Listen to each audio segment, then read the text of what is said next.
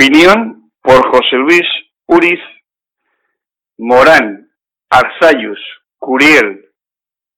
Nos estamos quedando sin estadistas. Aunque el diccionario de la Real Academia Española define estadista como persona de gran saber y experiencia en los asuntos del Estado, el bien común al meramente partidista. Hace apenas unos días nos dejó uno de los últimos que nos quedaba, Fernando Morán. Antes se fue Rubalcaba. Dentro de unos días se cumple el primer aniversario de Arzayus. Y mucho más, mucho más allá, Tierno, Fraga, Carrillo o Suárez. Quizás el único que nos quede ya sea Miguel Herrero y Rodríguez de Miñón. Gentes de mucha altura intelectual, respetadas incluso por sus contrincantes políticos, que dejaron la actividad política a un nivel muy elevado. Pero en esta reflexión quiero hacer una mención especial a uno de ellos, como homenaje a todos.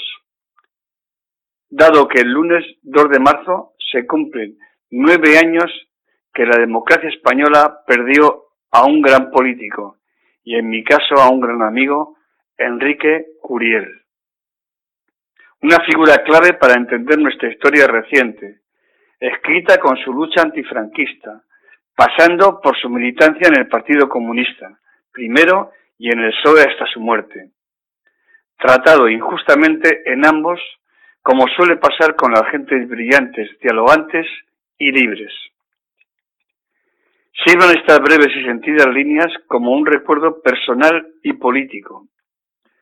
Pretenden ser solo un homenaje, mi reconocimiento desde el cariño y respeto por quien compartí instantes diferentes de la historia de nuestro país, desde la lucha estudiantil de los 70, pasando por nuestra común militancia comunista, el tránsito hacia el PSOE a través de la Fundación Europa y 25 años de esfuerzo común y continuado por conseguir la paz. Era un político de los que ya no se ven hoy en día, inteligente, reflexivo, honesto, dialogante, de izquierda de los de verdad, pero sobre todo era una excelente persona repleta de humanidad y de sentido común. Alguien que fue capaz en su muerte de juntar en un glosario a gentes tan diversas como Beirás, Carrillo, Zabaleta, Barrena, Venegas o Elorza. Gentes que vivieron en primera persona su esfuerzo para aportar soluciones para España, Euskadi, Galicia o Cataluña. Quiero resaltar especialmente ese trabajo a favor de la paz, del diálogo entre diferentes, incluso entre muy diferentes, como vía de entendimiento y por tanto de solución de conflictos. Algún día se escribirá esa historia, su historia, esa que yo también viví con él. Quizás sea capaz algún día de escribir el libro en el que ambos teníamos previsto lanzar a la opinión pública información sobre lo ocurrido en aquella época. Allí aparecerán nombres como Zapatero, Borrell, Almunia, Zabaleta, Barrena, Otegui, Lorza, Arzayus, Carol Rovira, Pascual Maragall, Ernest Lluc y especialmente Rubalcaba. Siempre Rubalcaba. Se fue sin terminarlo, pero quiero y debo dejar constancia de ese esfuerzo que espero sea reconocido algún día por quienes desde los diferentes lugares de la política tienen la obligación de hacerlo. Yo sí lo hago, desde un lado y otro de las orillas de este río antes de aguas turbulentas y ahora remansadas, porque siempre se esforzó en construir puentes por los que transitar y comunicarnos.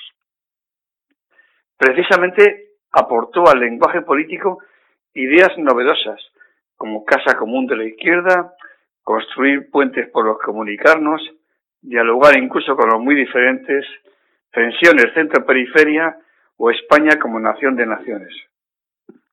Nos deja su legado, especialmente sus numerosos escritos sobre el problema vasco y también sobre el problema catalán, realizados con lucidez, audacia, no siempre comprendida, y generosidad, mucha generosidad, esa que hoy tanto necesitamos.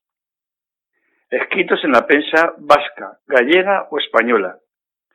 Hoy estaría feliz observando que todo ello sirvió para llegar al momento actual y probablemente ahora seguiría batallando por la convivencia entre España y Cataluña. Durante esos 25 años se empeñó en un final del conflicto vasco sin vencedores ni vencidos, consciente de que para llegar todos debíamos dejar pelos en la gatera. También que lo más difícil sería la reconciliación desde el perdón, la reparación y la generosidad. Eso ahora vale también para el conflicto catalán.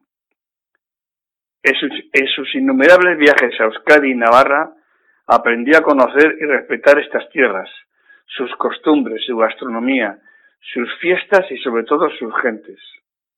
Se convirtió en embajador, que didácticamente intentaba explicar allí por donde iba el llamado conflicto vasco.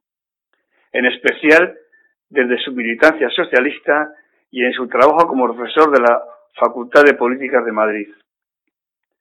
También el tema catalán le preocupó, en un momento en el que ya comenzaba la deriva del PP al presentar su recurso contra el estatut ante el Tribunal Constitucional.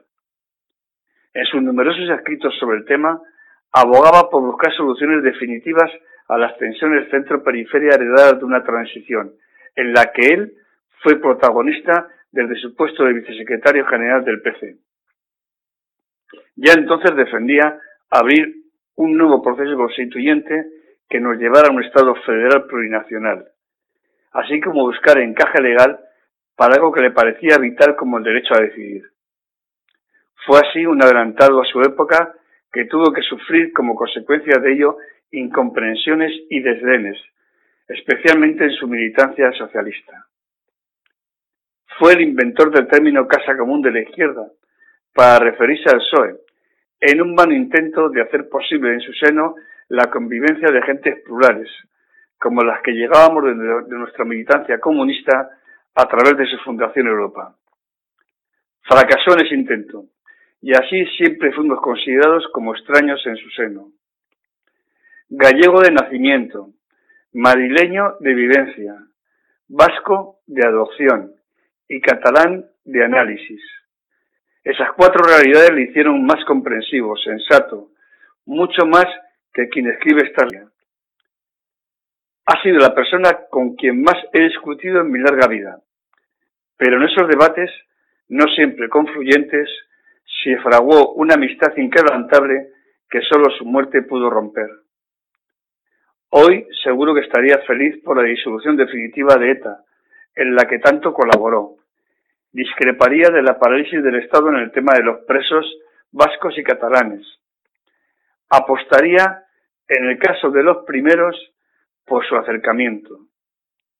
También en contra de la judicialización de la política o de que agentes como Junqueras estuvieran en la cárcel, porque Enrique pertenecía a una estirpe de políticos de otra época. Mi recuerdo nueve años después, Enrique, amigo y compañero.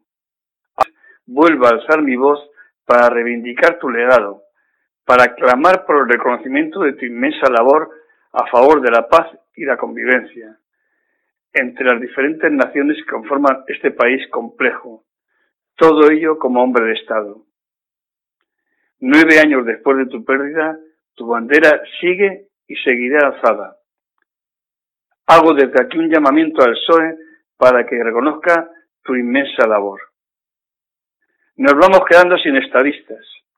Nuestra clase política devalúa poblada de chichifláuticos que hoy dicen negro, mañana blanco y pasado quizás gris, sin ningún sentido de Estado, más pendiente de las encuestas y de los técnicos de marketing. Una pena. José Luis Uriz Iglesias.